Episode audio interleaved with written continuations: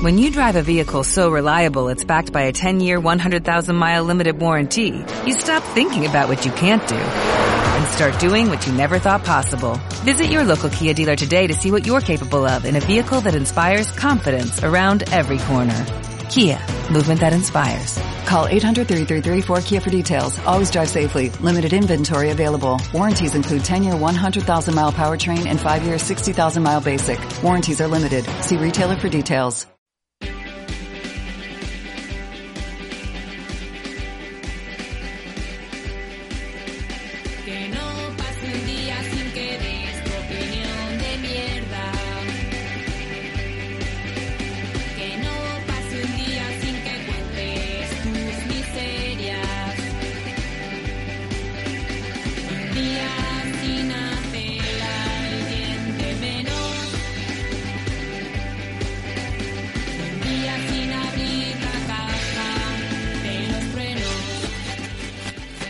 Desbecados, un podcast de Guillermo Pérez y de Ñat Gutiérrez.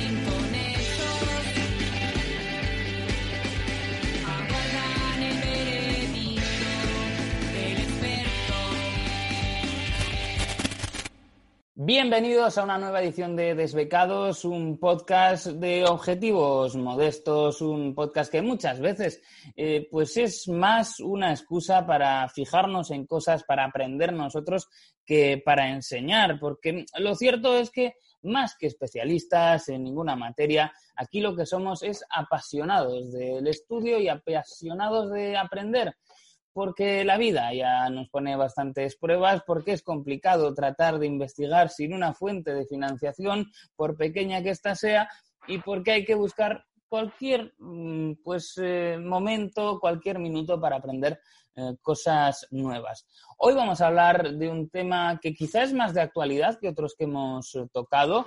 Eh, es un lugar del mundo que cambia muy rápidamente. Así que después ¿eh? os contaremos cuándo hemos grabado por si esto ya llega actualizado a esas plataformas donde se nos puede escuchar. Y también, en este caso, yo ya pongo la venda antes que la herida. No sé qué tal se me va a escuchar en el día de hoy porque eh, estamos en un espacio un poco más abierto, estos eh, espacios pues, que tanto gustan en la nueva decoración de interiores y yo creo que eso genera un poco más de eco, pero trabajaremos en ello para próximos episodios. Así que sin más dilación, saludamos a Guillermo Pérez, mi compañero desbecado que también está intentando sacar adelante eh, pues esa tesis que empieza a ser ya, yo creo, en nuestro Rosewood, salvo que no hemos, al- no hemos alcanzado el éxito económico de Ciudadano Kane. Así es, y ahora, ahora pensando, creo que mm, es un buen momento para acordarnos de nuestro queridísimo Aritz, que ya se encuentra en la Perfil Albión. Y en parte creo que podemos dedicarle este, parte de este programa a nuestro querido Aritz, que esperemos que le vaya todo bien. Él que, él que sí que ha tenido la suerte de encontrar una fuente de financiación para su, su gran tesis, la cual esperamos con, con ansia poder eh, ver acabada y al menos que un, un tercio de los sueños de nuestro, de nuestro grupo se cumpla. Así que va por ti, Aritz. Y Y además bueno. que no tiene excusa en este caso para no escucharlo, nos sentiríamos muy ofendidos porque tiene bastante tiempo por delante. Eh, 14 tiene- días. Claro. 14 días tienes, Aritz, tienes 14 días para escuchar este podcast. Así que no aceptamos excusas. Se lo podemos mandar por TransferWise eh, para que. por WeTransfer, perdón, que estaba yéndome yo ahí a mi, a mi envío de, de divisas, eh, que también estamos en eso. No, digo eh, por WeTransfer para que caduque, ¿no? Para saber si lo ha escuchado, lo ha descargado o no. Pues claro que sí, le mandamos un saludo. Igual podemos engañarle también en algún momento para que nos dé la visión oficialista. Y podemos arrancar como de costumbre, un poco con nuestras batallitas de, de desbecados. Eh, ¿Tú qué tal lo llevas, Guillermo? Pues yo, francamente, ahora he tenido la suerte de volver a entrar en el mercado laboral muy, muy satisfactoriamente porque estoy en un sitio en el, que, bueno, si vamos a las condiciones económicas, pues bueno, siempre puede ser mejores, pero no me quejo. Pero sí que sí que laboralmente estoy en un buen sitio. Ah, si alguna vez me escuchan, gracias por, Gracias por confiar en mí. Ya saben de quién estoy hablando. Y por lo de investigación, sí que es verdad que estoy un poco en modo veraniego y estoy más a, a, refritos. Es decir, estoy,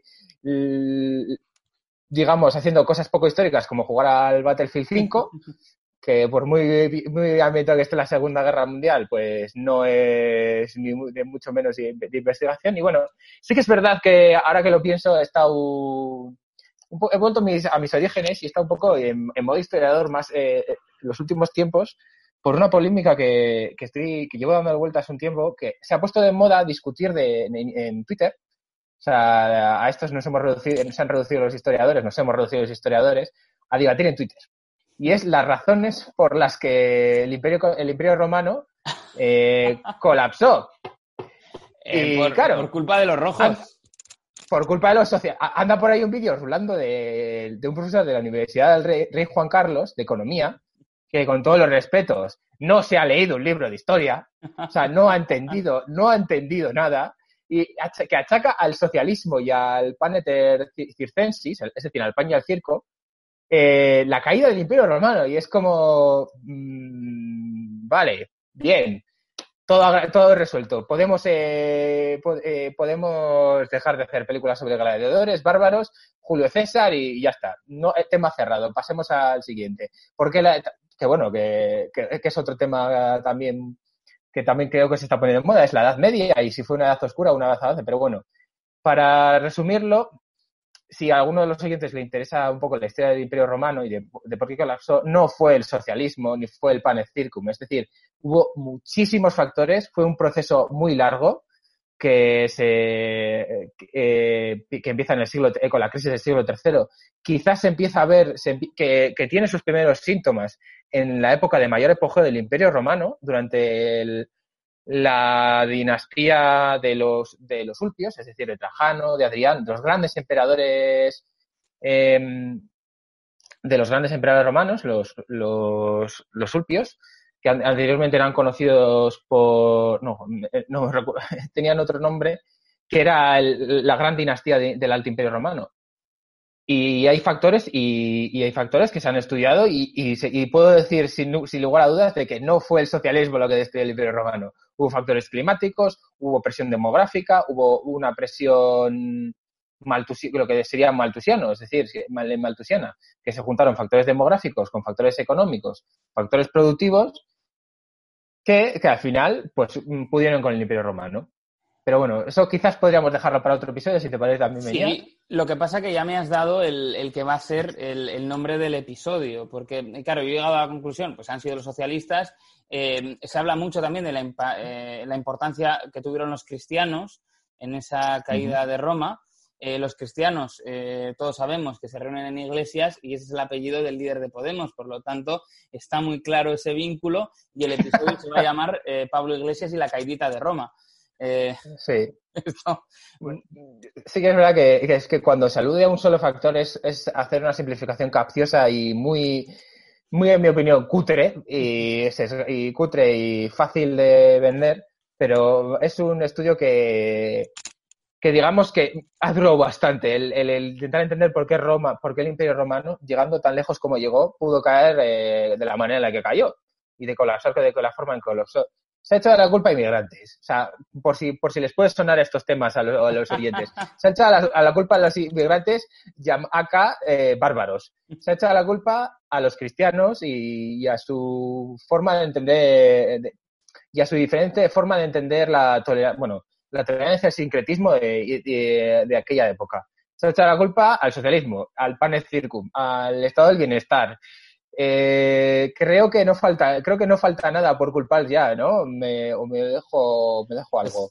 Em, como vamos a hacer en los próximos meses una serie de episodios eh, con- relacionados con las elecciones americanas, eh, creo que prácticamente has clavado toda la serie de paralelismos que nos podemos encontrar, eh, porque, pues bueno, eh, encaja bastante con ese declive también del imperio americano que estamos viendo en directo como si de un reality show se, se tratase. Y esto a mí me parece que es muy interesante y que, que nos dará bastante juego, ¿eh? porque tenemos muchos muchas ideas de, de episodios para, para ir haciendo, para ir avanzando.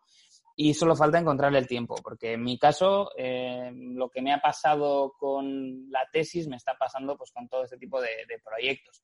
Tengo, fíjate, eh, de otro podcast, dos episodios para, para editar y, terminar, que yo creo que para cuando salga este, al menos uno de ellos habrá salido. Y es que estoy madrugando mucho, estoy eh, superando mis límites. En el mes de julio me levantaba a las cuatro y media, ahora en agosto a las cinco y media y la verdad que, pues bueno, encontramos de de currar 11, eh, 12 días seguidos que, pasan bastante factura. Entonces a mí me está costando, eh, tengo la tesis bastante abandonada, tengo una caja de cartón eh, con toda la documentación sobre, pues, para un paper que estaba escribiendo sobre Donald Trump, que iba muy bien encaminado hasta que terminó la parte más dura del, confinamiento y que se quedaba ahí. Y que incluso me ha llevado a que, que tengo pendiente de respuesta un, email eh, muy amable de, mi tutora, de Leire Moure, a la que saludamos desde aquí por si se da la casualidad que nos acaba escuchando. Y no sé si te ha pasado esto, pero lo que me ocurría a mí es que eh, no sabía casi ni qué responder, ¿no? En esa vorágine eh, de trabajo, bueno, pues, poco agradable, poco deseado, van pasando los días, vas tratando de sobrevivir y casi casi te da esta vergüenza excusarte y contar pues las miserias propias, ¿no? ¿Qué le vas a decir? Que, estás tocando, eh, pues porque eh, ahora mismo mm, bastante hay con poner en orden la vida de uno como para preocuparse en sumar al conocimiento científico, al conocimiento académico. Y eso yo creo que sí, es lo que creo que hablábamos un poco al principio, ¿no? Que aquí o tienes una mano financiadora y no quiero mencionar a quién, a quién eh, los dos estamos pensando, pero es que es muy difícil llevar adelante una investigación científica si no estás full time, si no tienes las preocupaciones del día a día que los dos tenemos, o sea, mm. entiendo perfectamente lo que dices. Y que, que una investigación, una investigación científica, ya sea de ciencias sociales, humanas o de cualquier disciplina académica, mm, es un, es un hijo y como tal merece toda la atención y todo el cariño y el mimo posible. Es decir, la tienes que alimentar, la tienes que mimar, tienes que encauzarla hacia, hacia, el, hacia el provecho para el ser humano y te da muchos dolores de cabeza y, y sin sudores, pero bueno, también luego queda la satisfacción del trabajo bien hecho. Sí, y llegará, ¿eh? aunque tengamos que publicarlo, eh, pues no sé yo de qué manera, aunque tengamos que utilizar, eh, ir a una imprenta y tirarlo como las octavillas, ¿no? Eh, como si estuviéramos haciendo propaganda de, guerrilla. Porque, mm, bueno, pues son los intereses que también canalizamos aquí y que se van notando, por ejemplo, en otras cosas que, dedicamos tiempo. Yo sí que he intentado últimamente hacer un poco de sinergia y llevar a la emisora también pues cosas que me interesan, que me pudieran gustar y convertirlos en entrevistas. Y en algunas de las lecturas que he hecho últimamente, pues he notado eso. Por ejemplo, me he traído aquí mi, cuadernito de, lecturas. He leído últimamente algo que me va a venir bien también para lo que vamos a comentar en el día de hoy, que es El Reino de Arabia Saudí y la hegemonía de Oriente Medio. Es un libro de David Hernández Martínez eh, que explica muy bien, la verdad, mm, brevemente, en poquitas páginas, eh, cuál es un poco eh, la situación actual en Arabia Saudí, eh, cuáles son los retos que afronta y hace también un recorrido histórico breve, evidentemente, pero suficiente como para entender muy bien el estado de la cuestión. Así que a mí me parece una lectura recomendable. Ha publicado Catarata hace, hace poquito, yo diría que hace dos meses o, o así. Y he intentado, bueno, pues también otras cosas que, no están relacionadas con los temas que aquí tratamos, eh, colocarlas como entrevistas. También he tenido algún encargo, eh, pues por ejemplo, tuve que leer Un hipster en la España vacía de, Daniel Gascón, eh, que era pues, un encargo de, la radio que, había llegado y, y, para hacer una entrevista. Entonces, claro, al final es verdad que cuando te llega como encargo hacer una entrevista sobre un libro, yo intento leerlos y eso también me va quitando tiempo, ¿no? si al final eh, tengo que meterme un libro en dos días, eh, es difícil que luego me ponga a leer papers o, a leer eh, cuestiones relacionadas, pero lo que sí que he leído, porque bueno, el, otro día estaba un poco preocupado con en qué podía derivar ¿no? la, situación actual, si vamos a tener restricciones y también ya sabes, a veces te sientes un poco cansado y ahora la mente se te va a cualquier lado y dices, joder, me voy a tener que quedar en casa, ese tipo de cosas. Aproveché para comprar eh, bueno, un libro que me llamó la atención eh, es eh, un apéndice a, a la historia silenciada de Estados Unidos, eh, que escribió Oliver Stone con Peter Kuznick. Yo lo leí cuando hacíamos el máster juntos. Quizá le di demasiada importancia en, en un trabajo que, que hice y visto ahora en perspectiva dije, menudo pringao. Pero bueno, estábamos aprendiendo. Bueno, estábamos aprendiendo, es decir, lo que yo pienso muchas veces en lo que hacía en el máster y en cómo, en cómo tratábamos los asuntos y tal, y cómo lo vemos ahora. Aparte de que tenemos una visión más realista de la vida y más de las de cómo está el mundo y de cómo nos afecta. Y sobre Oliver Stone también. Yo en su momento me vi la serie documental de Oliver Stone respecto al libro que has mencionado y bueno, no he leído su apéndice, que sí, por lo que, más, por lo que has comentado es sobre Obama y Trump, ¿no? Eso es. eh, bueno, eh, es un puñetero lío, eh, porque el, el título es Obama, Trump y la historia silenciada de Estados Unidos en el siglo XXI. Lo firman una vez más Oliver Stone con Peter Kuznick, que es el profesor y activista con el que firmaba el primer título. Pero a diferencia de esa obra completa, pues que está bastante bien editada, está bastante bien organizada la información, más allá que Ujú. luego en lo que cuente pues tenga su, su cojera y, y tenga Su sesgo ideológico, sí. Claro. sí. Como un historiador, un historiador no te aprobaría. eh, un, cualquier historiador que se precie, y esto tengo que decirlo también, igual estoy hablando un poco desde la barra del bar, pero un historiador, eh, cuando eres, cuando quieres hacer un trabajo de historia, y sobre todo cuando quieres hacer un trabajo de historia con fines divulgativos, Mm. tienes que, tienes, no puedes decir eh, voy a dar la historia oculta. O sea, ahí estás mm, siendo más partidario del nuevo canal de historia Mm. que de una, de una, que de una publicación histórica seria. Buah, es que me caliento con eso, es verdad, ¿eh? Y la historia oculta, la historia silenciada, apesta magufada que está hecha para atrás. Quizá no cuando se publicó el primer volumen, pero ahora es la chorrada que dice eh, la extrema derecha, es la imbecilidad constante que escuchamos en esos medios que se dicen alternativos. Y a mí es algo eh, que me molesta muchísimo. Eh, Mm. Bueno, si estuviese tan silenciada, es esa visión eh, de te voy a sacar de la caverna, ¿no? Eh, voy, a, voy a continuar mira, con, este, con esta incursión. Eh, también durante el confinamiento eh, quise estudiar un poco, yo creo que lo comenté aquí, pero un poco más brevemente, con pues, es, ver algunos de los referentes de la derecha alternativa, tanto en Estados Unidos como en Canadá. Me leí el libro de Ezra Levant, un periodista eh, pues de, de, Rebel News, eh, periodista por llamarle algo, y, y su libro era una crítica a Justin Trudeau, del que por cierto hay mucho que criticar, que ya se ha visto envuelto últimamente en otra, pero bueno, que nos daría también para todo un podcast. Y una de las cosas que decía es, eh, te voy a contar lo que no te cuentan los medios tradicionales sobre Trudeau. Joder, todas las referencias que usaba eran la televisión pública canadiense, una de las grandes cadenas, como si me dices aquí, Antena 3, ¿no? Y dices, a ver, si tan silenciada está, eh, no me estarías citando medios que son de consumo súper masivo, ¿no? Bueno, esto lo estamos viendo. Esta trampa es la trampa de no, nos corta la libertad con la mascarilla, pero vamos a ver si estás saliendo en televisión diciéndolo. ¿Quién te está coartando la libertad? Es que eh, al final no, el no haber vivido una dictadura, que esto también nos lo podemos aplicar a nosotros. O sea, nosotros no hemos vivido una dictadura, no hemos vivido una, un, por suerte hemos vivido el mayor, la mayor época de estabilidad y, digamos paz, entendido como ausencia de conflicto armado eh, de la historia de la humanidad en Occidente. O sea, eh, que tenemos, que, que, hay problemas en la democracia actual y que vienen, de, que, que, están en su origen por el coronavirus, sí. Y de hecho lo hablasteis, eh, Arich y tú, eh, hace relativamente poco sobre los problemas a la democracia que trae el, que ha traído el COVID.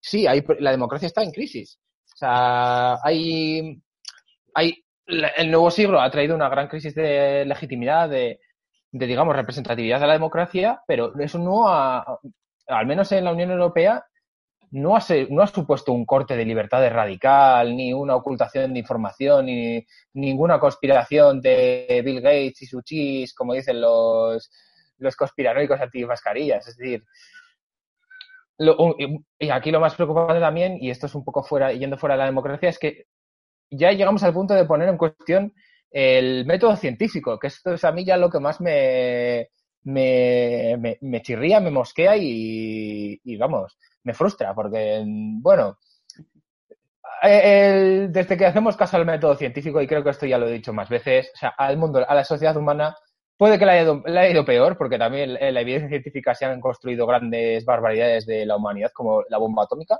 pero también hemos avanzado bastante. Así yeah. que, por el amor de Dios, mm, Eh. hagamos caso a, a la evidencia científica. Pues eh, toda la razón. Eh, ya sabes que co- con, mi trabajo habitual hago muchas entrevistas. eh, pues hace poquito, el mismo día que grabamos esto, que es el jueves, eh, día 20, eh, si no estoy equivocado, de, de agosto, he podido hablar con Vicente Prieto de Círculo Escéptico y ha usado en antena una analogía que me ha gustado mucho. Cuando se habla a veces, es que las, farmac- eh, la- las farmacéuticas y demás y tal, y ha dicho, hombre, eh, vamos a, él ha hecho una analogía que me ha gustado que haya eh, pues empresas eh, de aero- aerolíneas ¿no? Eh, que lleven a cabo eh, prácticas que no sean ejemplares no valida las alfombras mágicas. Eh, pues. Eso es, es igual. A veces algunos dicen, no, es que las farmacéuticas, sí, sí, que no, voy a sa- no vamos a defenderlas aquí, pero es ciencia contra magufadas y contra auténticas chaladuras. Bueno, pues a lo que iba, que, que me voy por las ramas con el libro de, de Kuznick y de Oliver Stone, es que eh, en ese primer volumen, eh, si tú, por ejemplo, eh, querías consultarlo, la información estaba bien organizada. Más allá de que luego se que hubiese omisiones o hubiese exageraciones en algunos puntos. Tú veías la época, ibas, bueno, en este capítulo tratamos tal, tal y cual, estos son ¿no? los puntos que se van a tratar, página tal, es decir, un índice adecuado que te permitía acudir a la obra eh, pues en un momento dado para buscar información sobre un periodo particular.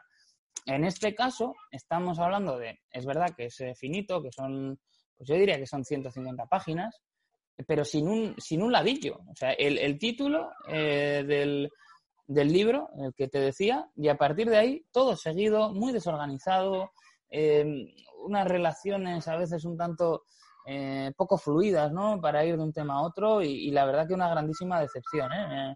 Me, ha dejado muy frío y, y se me han quitado las ganas. Eh, si le da por sacar más apéndices, pues creo que en este caso no voy a completar la colección. Y eso que me estoy leyendo, por ejemplo, también las memorias de, de Carlas Puigdemont.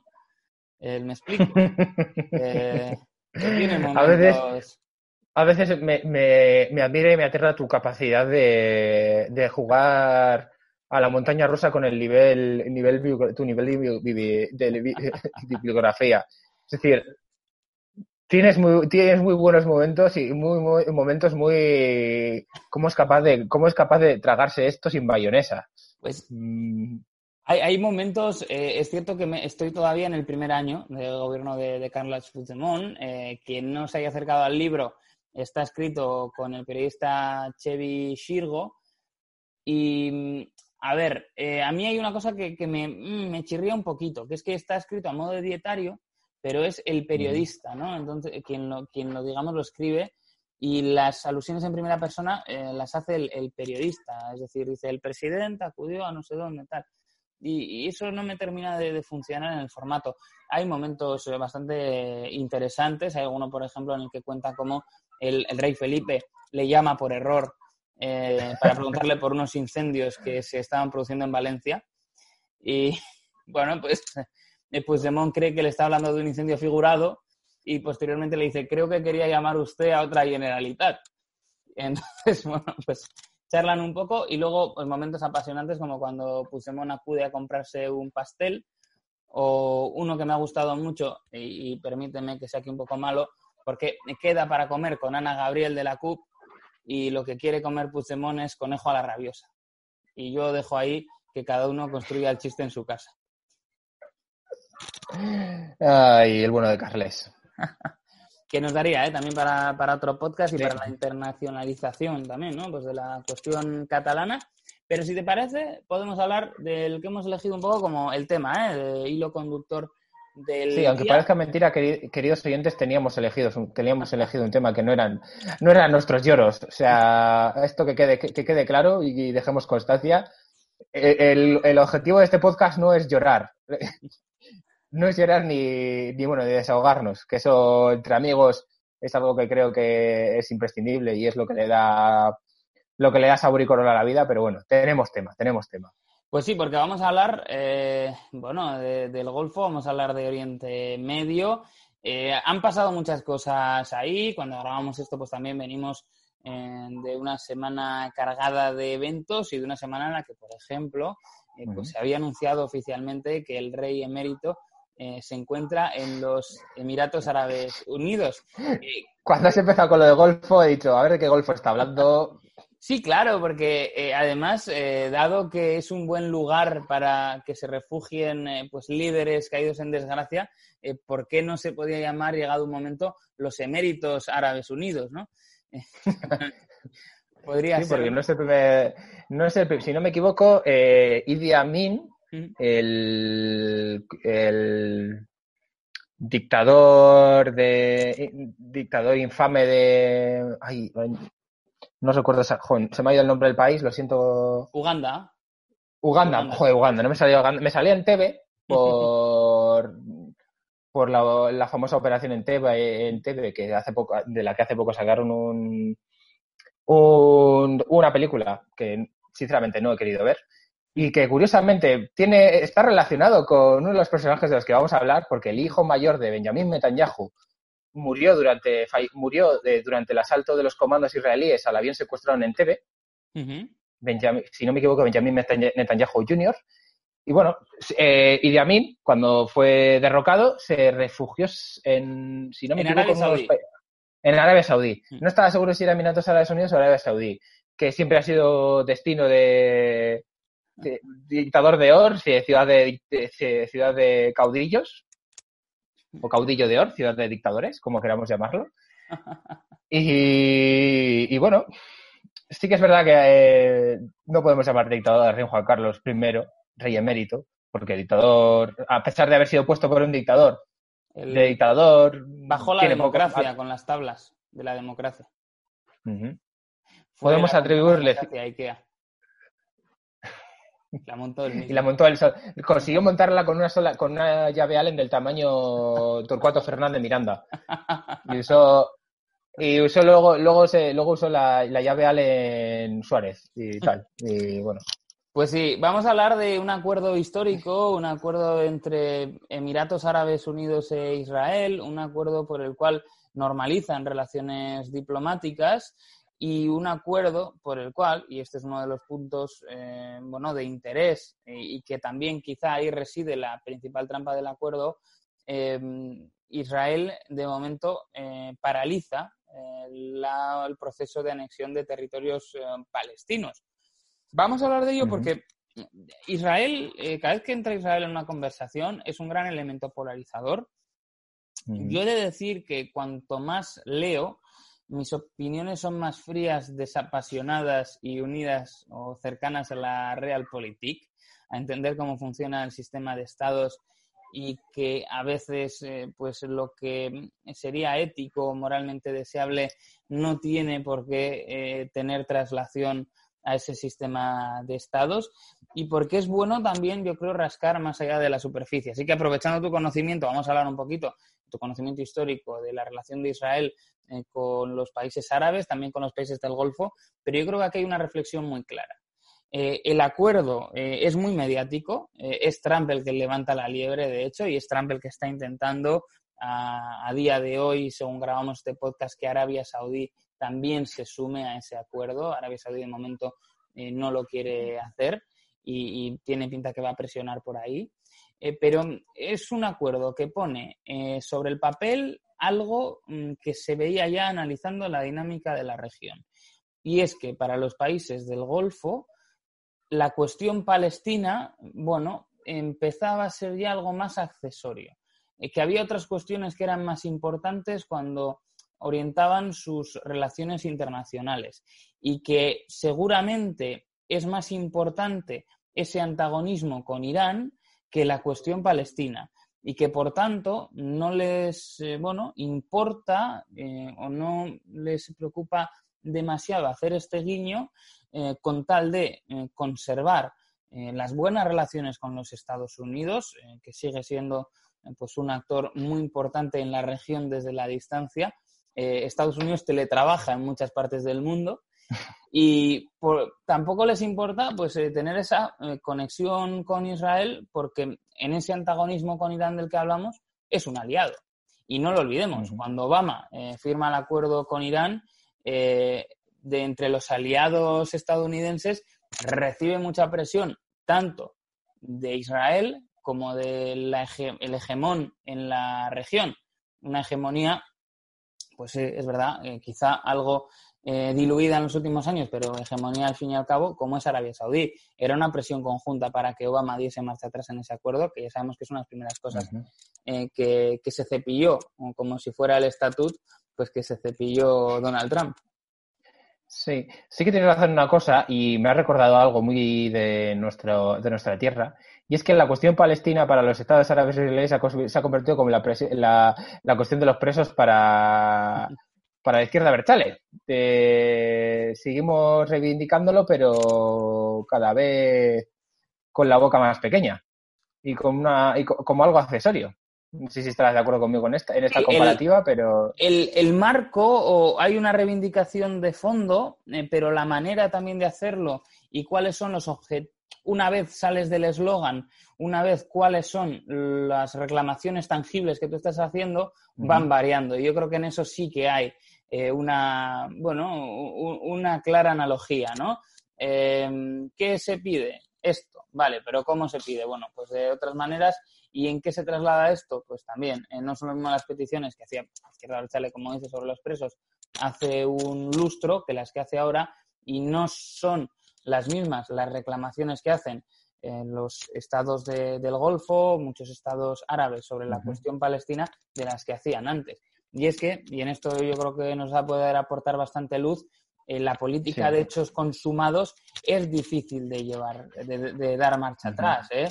Y es quizá uno de los grandes éxitos de Israel, en que a base de ir moviendo la linde, ¿no? como si se tratase de una disputa, vamos a decir, eh, ganadera, eh, pues ha hecho que sea muy difícil dar marcha atrás y, y, volver a los límites que había establecido la comunidad internacional décadas atrás.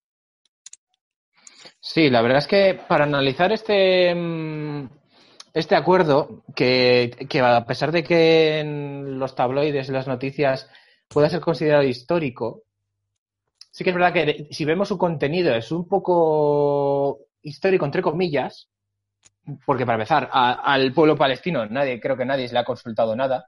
Es decir, esto es algo que se ha cocinado entre entre, actores totalmente externos al, pueblo palestino y a la Autoridad Nacional Palestina. Y sí que es verdad que para entenderlo hay que hacer un análisis histórico que, eh, al cual nos podríamos remontar quizás a finales del siglo XIX con el surgimiento del sionismo por una parte y, las, primeras migraciones eh, masivas del pueblo eh, judío europeo y, transcaucásico hacia, hacia lo que es hoy en día Israel, con la situación del mundo árabe desde, desde, desde, finales del imperio, desde los últimos coletazos del Imperio Otomano, con la Primera Guerra Mundial, el Acuerdo 6 Picot y, y toda la construcción de bueno, la división del mundo árabe en diferentes estados, que, llegan hasta con fronteras que llegan hasta la actualidad. Y luego también en el presente, como bien ha señalado, que no deja de ser un, nuevo juego político en torno a la lucha hegemónica. No sé si estarás de acuerdo conmigo, que también, en la que también entra Turquía parcialmente, aparte de Irán. Eh, ahí está Turquía quejando. Es fan de, Erdogan. De Turquía. Simplemente ha decidido. esa creo que creo que hay Kiskur ha sido, ha sido un, buen un buen amigo y nos ha, nos ha hecho un capote y un poco han resumido cuál ha sido la postura de Turquía en, todo este acuerdo, el de ladrar, porque nadie la ha tenido en cuenta, Turquía tampoco. Claro, ahora yo tengo que hacer de la Unión Europea y decirle, no, Erdogan, no, eh, te doy unos millones. y ya así se nos arreglan.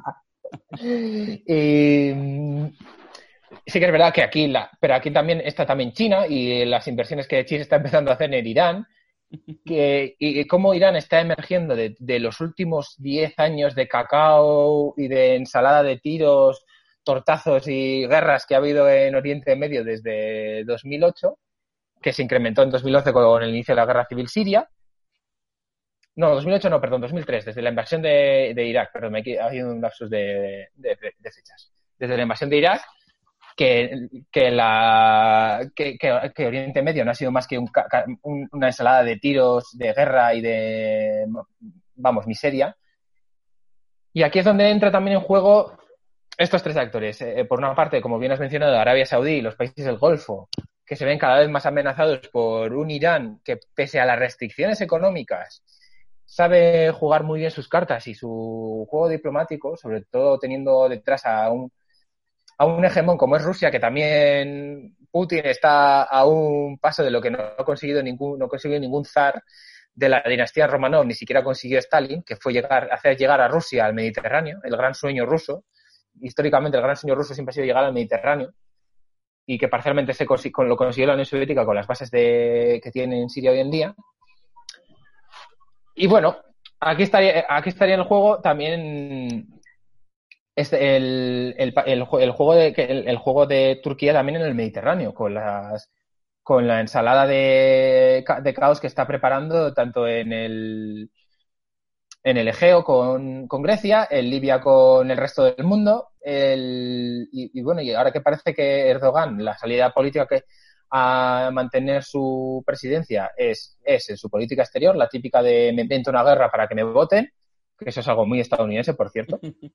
Sí, esto no sé si estarás de acuerdo conmigo.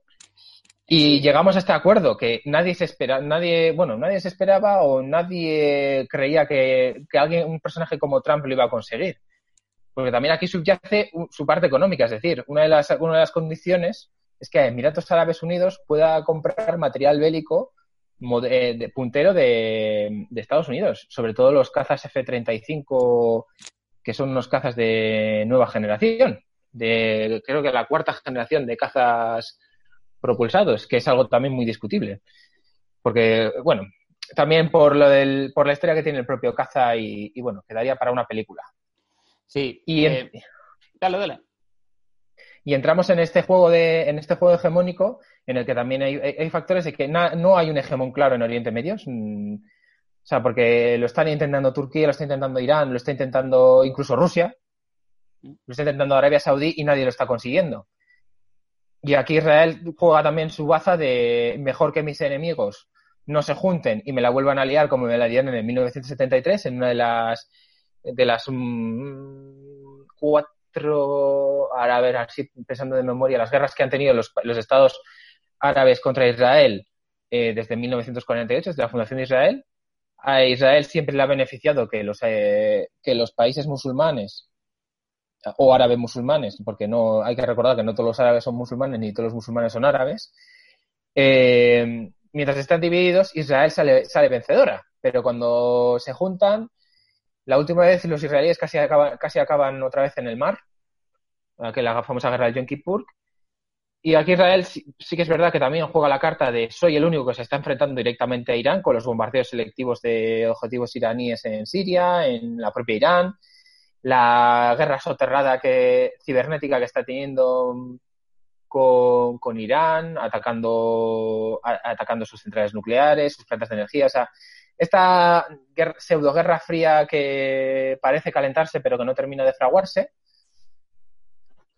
Ah, y, que, no deja de ser otra carta diplomática de, para Israel decir, y para el propio Netanyahu también, para, porque también aquí hablemos, hablemos, hablemos claro, esto también es algo muy importante dentro de la... Este, tiene, este tema tiene muchas y muchísimas aristas, porque una, y una muy importante es la política interior israelí, el, el cómo Israel está, está en un, ha estado en un impasse parlamentario con al estilo Rajoy versus Sánchez en, Israel y bueno y versus bueno digamos que ha habido una serie de elecciones y de indecisiones parlamentarias que han arrastrado a los dos principales partidos a, un trampantojo de gobierno de coalición en el cual ponte primero tú, me pongo primero yo que luego te pones tú. Es que eso a mí me parece importantísimo. ¿eh? Eh, de hecho, no me jugaría yo una partida de Poker Stars con Netanyahu, porque si rebobinamos un poco, eh, si nos vamos a hace unos meses, nos encontrábamos un Netanyahu que no había conseguido garantizar su reelección, con un país que por el momento parecía ingobernable y acosado por las investigaciones judiciales. Y ahora mismo es el primer ministro, consigue este acuerdo, que es bastante favorable, porque eh, no eh, es que no, suspende, sino que paraliza esas anexiones. Y porque yo no sé, a ver, eh, si tenemos que hacer esto, ¿no? De vamos a turnarnos en el poder, los dos primeros años yo ahí eso es una gran victoria para, para Netanyahu que veremos cuando en noviembre del 21, creo que es cuando eh, rotan esa posición de, de primer ministro. sí. A ver qué país le queda a Benny Gantz y a ver qué, qué situación tiene, ¿no? Eh, eh, él ha asegurado, eh, ha conseguido continuar en el poder y, mm, pues eso, Gero Gero Coac, ¿no? Como decimos por aquí. Eh, y esto es muy importante. Y otro día igual podemos entrar en el trabajo que intenta hacer Israel eh, para suplir pues lo que es mm, de forma bastante generalizada una mala imagen ¿no? que se tiene del país por sus acciones en, en gran parte del mundo y el trabajo que hace por ejemplo de diplomacia digital es, es apasionante más allá de lo que uno luego eh, pueda pensar de Israel ¿eh? que a veces cuando se dicen estas cosas pues está trabajando bien la diplomacia digital ya te pues ya sabes te ponen eh, todo tipo de etiquetas y tiene que acabar uno excusándose como Iker Jiménez cuando fue devorado eh, por sus, sus cachorros. Pero esto es algo muy a tener en cuenta. Y eh, también, eh, ¿cuál es la situación actual de los Emiratos eh, Árabes Unidos? Es un país del que mm, pues, se ha podido leer mucho en estos últimos días. Eh, si pensaban o si nos dicen a nosotros que hace unos meses iba a haber artículos sobre la política interna de los Emiratos en Vanitatis, pues no nos lo íbamos a creer. Pero el emérito ha cambiado en todo el panorama. Y, y de hecho, eh, pues hay, hay una serie de paralelismos que se pueden trazar también con su gran aliado, como es Arabia Saudí. Y es que de la misma manera que en Arabia Saudí eh, los problemas de salud del rey Salman han hecho que de facto el gobernante sea el príncipe heredero, Mohammed bin Salman, MBS, eh, bueno, objeto de una campaña también de diplomacia pública enorme y que tanto de que hablar, sobre todo con su ascenso al poder. Eh, la situación en Emiratos eh, tiene unos rasgos eh, similares y es que el emir de Dubái es el, jeque eh, Khalifa bin Zayed Al Nahyan y eh, pues no es ahora mismo, a pesar de ser eh, quien ostenta el poder en el país, eh, sufrió una- unos problemas de, de salud, creo fue una apoplejía, y quien está ostentando el poder es su hermano, Mohammed bin Zayed, que eh, pues es también una de esas eh, figuras poderosas en ese ámbito y al que se le ha podido ver pues en todos estos araos ¿no? que, que montan también eh, por allí. Bueno, son cosas eh, pues muy a, a tener en cuenta, que ya sabemos, Abu Dhabi, Dubai, esa eh, necesidad ¿no? de mantener el país unido y un país del que pues están hablando, se está hablando muy bien estos días en la prensa española eh, para situarlo eh, como un país muy moderno y para justificar también pues las aventuras del emérito eh, justo justo en la, en la parte trasera casi del país que ha estado en el centro ¿no? de, de este escándalo. Hoy leí algunos datos también pues algo curiosos y es que, por ejemplo, eh, se hablaba mucho del jeque Mansur. Eh, el jeque Mansur es también eh, miembro importante de esa familia real y es el dueño del, del Manchester City. Y es una de las personas que dicen, pues también ha ofrecido esa, esa bueno, cobertura también pues para que el emérito pueda estar ahí. Pero había cosas curiosas para que entendamos también los equilibrios y cuál es eh, también eh, pues eh, todo el proceso simbólico que tiene que haber entre estos Emiratos eh, Unidos. Y es que eh, el jeque Mansur, por ejemplo, eh, aunque es originario de Abu Dhabi, luce barba estilo Dubai eh, para mostrar una voluntad unificadora. Con esto nos podemos luego poner nosotros con un patrón de barbas y tratar de identificar qué estilo es la, la nuestra y somos también unificadores de Emiratos, que no estaría mal eh, ir por allí. Emiratos Árabes, Emiratos Unidos Vascos. Eh, en algunas ocasiones hemos visto como en algunos lugares la independencia se ha pagado a precios altos. Eh, pues oye, igual hay que ser un emirato. Sí, ah, siempre ah, dentro del independentismo más que podríamos considerar más serio y más, como diría Xavier Arzayos, que no quiere vivir a costa de plantar patatas y nabos, siempre se ha hablado de Euskadi como la Israel de, de Europa, es decir, un país que invierte en alta tecnología, que sobrevive siendo creativo con, con el I más D más y con unos recursos naturales limitados. ¿no? Podríamos tirar por eso. No, eh, procurando no cabrear a nuestros vecinos eh, por encima de nuestras posibilidades. Y, y bueno, sí, esa opción siempre ha quedado abierta, pero vamos. Emiratos, por cierto, eh, tanto Emiratos como Israel, que tendrán equipos en el próximo Tour de Francia. Y es que el ciclismo se ha abierto a patrocinadores un poco diferentes. Y bueno, eh, que también hemos dejado a un lado a, Qatar, eh, que sí que está eh, pues en esa región más alineado con las tesis turcas, con Irán, y de ahí ese bloqueo económico que hace unos años pues lanzó Arabia Saudí para bloquear económicamente a Qatar en el mismo verano, y esto no es baladí, que hicieron ese gasto excelso de fichar a Neymar para el Paris Saint Germain. Yo creo que mm, quizá en los próximos meses, como también en el Tour de Francia va a haber muchos detallitos relacionados con esto, podemos hacer un especial deporte y diplomacia, podemos hacer un especial sobre qué países están invirtiendo, eh, invirtiendo en qué deportes y, y esto yo creo que nos puede dar eh, bastante juego también para otras ediciones, pero eh, un poco eh, volviendo a poner en orden lo que, lo que hemos podido ver sobre este acuerdo, eh, no debe servir de maniobra de, de distracción. Y, y sobre todo, tampoco debería ser sorpresivo, sí puede ser sorpresivo que se firme el acuerdo, pero es ya pues simplemente solidificar lo que hemos venido viendo en los últimos años en la región, con pues eh, cada vez una, no sé si sintonía, pero una menor beligerancia entre estos países y el Estado de Israel. Y también yo, y aquí me, me mojo, y, y si luego se me pueden dar palos, porque es- yo me reconozco como eh, no experto en la cuestión, em, pero es que también nos tiene que llevar a preguntarnos eh, cuál es la salida a la cuestión palestina en pleno siglo XXI y con todo lo que ha sucedido. Porque darle marcha atrás al reloj es bastante difícil, porque eh, parece complicado pensar en un escenario en que la Unión Europea o Estados Unidos o cualquier otro actor eh, con poder eh, vaya a, tirarle de las orejas a Israel o que le vaya a hacer dar pasos atrás en toda la política de anexiones que ha llevado en las últimas décadas. Y cuando uno ve el mapa y ve la evolución, resulta evidente que por esa eh, actividad anexionadora de Israel, la solución de los dos estados cada vez es más complicada. Cada vez es más complicada porque un vistazo al mapa lo que te indica es que Palestina se convertiría, sí, bueno, en un territorio eh, cada vez más pequeño, eh, sólido y consolidado, y a partir de ahí, pues casi casi una eh, sucesión de islas, ¿no? Dentro de esa labor que ha hecho Israel de ir anexionando territorios. Y esto, eh, pues evidentemente no es la situación deseable, pero, pero plantea dificultades. Y, y, quizá llegue un punto en el que tengamos que hablar de una suerte de Estado plurinacional. Aunque para eso haría falta mucho diálogo y mucho. Y una coleta. Claro. Al-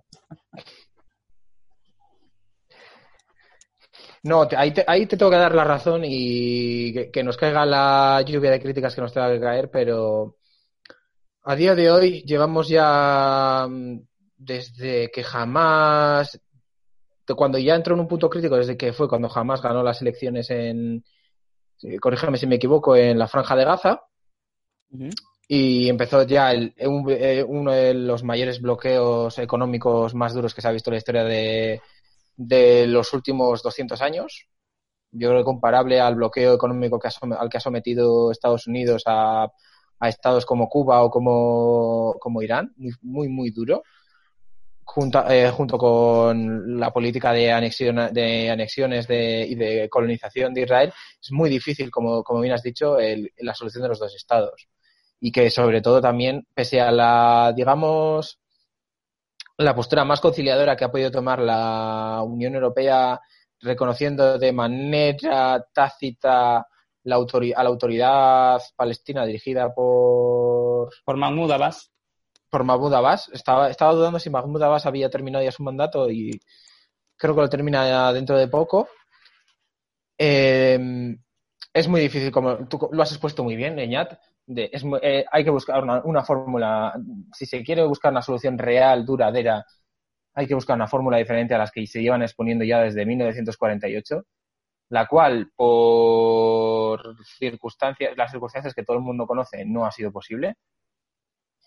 Y respecto a este acuerdo, mmm, puede ser un efecto propagandístico tanto interno israelí como de cara a la galería de Emiratos Árabes Unidos para, ciertas, para ciertos asuntos, porque hay que recordar que los tentáculos de, para ser un país bastante pequeño, Emiratos Árabes Unidos sí que tiene tentáculos en muchas partes, no solo en el deporte, como bien subrayado, sino que vemos su mano en el conflicto libio, apoyando a, así no me equivoco, al, aquí conjunto mucho al JNA con el GNA, porque uno no sabe ya de quién está hablando cuando habla de la guerra civil eh, libia. Emiratos Árabes Unidos está, junto con Egipto, apoyando al mariscal Khalifa Haftar y, está también y está apoyando mm, también, a, aunque en mucho, men, mucho menor medida, Arabia Saudí en, en Yemen, que está, se está convirtiendo en el auténtico Vietnam de, Vietnam barra Afganistán de Arabia Saudí, porque los hutíes apoyados firmemente apoyados por principalmente por Irán Mm, cada, cada vez parece ser más fuertes dentro del, en un país que ya ha sufrido más de lo que cualquier país debería sufrir, porque habría a, la, a, lo, a los brotes de tifus y de cólera habría que añadir el coronavirus y ya, ya todo eso sumado a un escenario bélico que dista mucho de estar por finalizar y que sigue siendo que sigue que sigue siendo igual de duro de lo que de lo que era antes del coronavirus. Y que al final eh, Arabia, eh, Arabia Saudí, no, perdón, eh, Oriente Medio no, no, no, termina de encontrar la, la estabilidad que, que, que, no sabemos cuándo tuvo, porque si hablamos de, de la historia de Oriente Medio en los últimos 150 años, no, no, mm, me cuesta encontrar un periodo en el que tuviese estabilidad, una estabilidad que creo que sus ciudadanos y ciudadanas se han ganado ya por 10 generaciones y, que veremos, veremos dónde acaba, dónde acaba todo esto porque um, más allá de que pueda haber estar terminando, están entrando cada vez nuevos actores y aquí me vuelvo a referir a China. Y los, y los juegos diplomáticos y de equilibrios de poder que, que se están dando, no, cuando parecen haber terminado, de repente llega algo nuevo y los desequilibra. Y veremos, veremos en, estamos en un escenario bastante abierto porque hay muchos factores que pueden cambiar en los próximos años, empezando por la continuidad de Erdogan en, en la presidencia de Turquía. Si, bueno, si no le da por proclamarse sultán como que parece ser, y sacar de nuevo las unidades del Age of Empires 2 eh, a, a desfilar. También está en juego qué va a pasar en Libia, porque es un eh, vuelve a ser la patata caliente del Mediterráneo, tanto para Europa como para, para Oriente Medio, para Egipto, para el mundo árabe y para Turquía también, porque en su juego, en el juego de este Erdogan de voy a ver si me votan por, por resucitar el Imperio Otomano, está jugando, está jugando demasiadas cartas y alguna le puede salir mal. La última es la de Grecia, que veremos en qué acaba, porque ya Francia ha decidido, aunque simbólicamente, entrar en liza. Alemania estaba, Merkel estaba jugando muy bien las cartas de la diplomacia, porque hay que recordar que la, los lazos de Alemania y Turquía son muy fuertes. Uh -huh. Recordemos que la minoría turca es la minoría más numerosa de Alemania. Es que casi casi pueden, de, pueden, decidir unas elecciones en Turquía, ¿eh? Sí. Con todos los que, y que ya Turquía hemos visto es, esos mítines y que cuando Erdogan ha visto que pierde fuelle en Turquía, acude a politizar la, las minorías turcas tanto de Francia como, como de Alemania, que son las más numerosas de Europa, y aquí y esto es muy importante en la política turca, el qué piensa las qué piensa la diáspora turca. Y, y, es, y, es, y Turquía va a ser, va a dar también, nos va a dar también mucho que hablar en lo, yo creo que igual en los próximos episodios también, pero en los próximos años también en general y incluso Arabia Saudí, que también, Arabia Saudí, bueno, también aquí, aquí voy a meter un poco mi libro, y es el cambio climático. Y es un poco uno de los efectos del cambio climático, que es el paradigma económico. Que los petrodólares van a dejar de tener valor, posiblemente ya lo están dejando, ya no tienen el mismo valor que tenían a principios de siglo. Y esto claramente, un ejemplo muy claro es Venezuela, porque añadido, antes del, de todo el bloqueo económico al que, está, que está, se está viendo sometida por, digamos, Estados Unidos, el petróleo, el, con la caída de los precios del petróleo, la economía Venezuela colapsó. Sí que es cierto que ha habido otras economías mundiales basadas en petróleo que han sabido jugar mejor sus cartas y, por ejemplo, el caso de Arabia Saudí eh, lleva inmersa en una perestroika económica bastantes años que le puede estar dando resultados. Esa visión 2030, eh, que sobre todo tiene un impulso importante con Bin Salman y que de hecho si nos fijamos en la región, eh, también Emiratos tiene un, plan similar, eh, Bahrein también, están tratando de, diversificar su, economía de cara a, esa transición pues en, cuanto a los combustibles fósiles sabes, creo que tienen claro que van a dejar de ser una región estratégica para, para el mundo de aquí a 10, 15 años y están intentando acomodarse a la nueva situación en la que en la que el, un jeque un jeque no va a ser sinónimo ser un jeque de Oriente Medio no va a ser sinónimo de poder y de influencia diplomática. Y eso también creo que te, está teniendo tiene más más importancia de la que podemos eh, o menos importancia, yo creo que más importancia de la que parece, el hecho de que el petróleo ya no va a ser la moneda de cambio más cotizada del mundo. Yo creo que aquí entra en juego el dato, los datos, y es lo que, por la hegemonía por la que está luchando Estados Unidos y China, más allá de sus otros conflictos. Y sí, sí que veremos, yo creo que, eh, querido amigo, vamos a tener mucho, muchos temas para discutir después de, después de iniciar nuestros lamentos. Pues seguramente, ¿eh? seguramente le tocaremos muchos eh, temas. Eh, esperamos haber servido, pues oye, para reflexionar un poquito y para buscar otras referencias más expertas que nosotros. Me estaba fijando, esto en el podcast no se nota, pero nosotros que utilizamos pues una plataforma de videoconferencia para poder seguirnos mejor, eh, parece que vamos a firmar el acuerdo nosotros, si nos fijamos en nuestras barbas, porque la tuya podría ser más estilo Dubai y la mía pues más de Jerusalén, ¿no?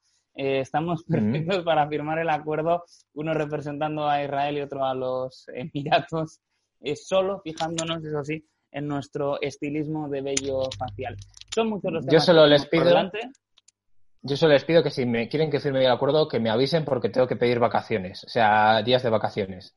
No me he cogido en agosto porque acabo de empezar a trabajar, pero si es por un acuerdo, si es por, una, por firmar el acuerdo, yo vamos, me quemo todos los días de vacaciones que haga falta pues los quemaremos y si tienen vacaciones, que hay gente pues, que igual cogen en septiembre o a finales de agosto, pueden escuchar Desbecados, que estaremos aquí siempre dispuestos a charlar y a cuñadear un poquito también, a cuñadeo académico, eh, sin ganas de sentar cátedra, pero sí de pasar un buen rato reflexionando sobre cosas que nos interesan. Guillermo Pérez, compañero, hasta la próxima. Hasta la próxima.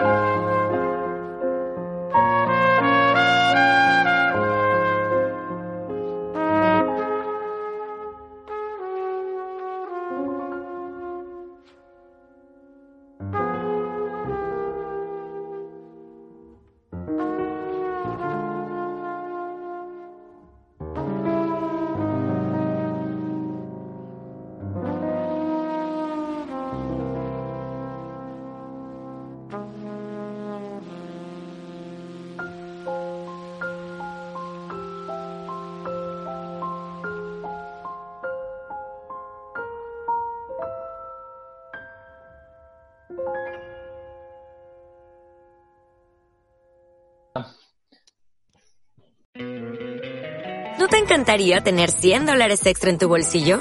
Haz que un experto bilingüe de TurboTax declare tus impuestos para el 31 de marzo y obtén 100 dólares de vuelta al instante. Porque no importa cuáles hayan sido tus logros del año pasado, TurboTax hace que cuenten. Obtén 100 dólares de vuelta y tus impuestos con 100% de precisión. Solo con Intuit TurboTax. Debes declarar para el 31 de marzo. Crédito solo aplicable al costo de la presentación federal con TurboTax Full Service. Oferta sujeta a cambios o cancelación en cualquier momento.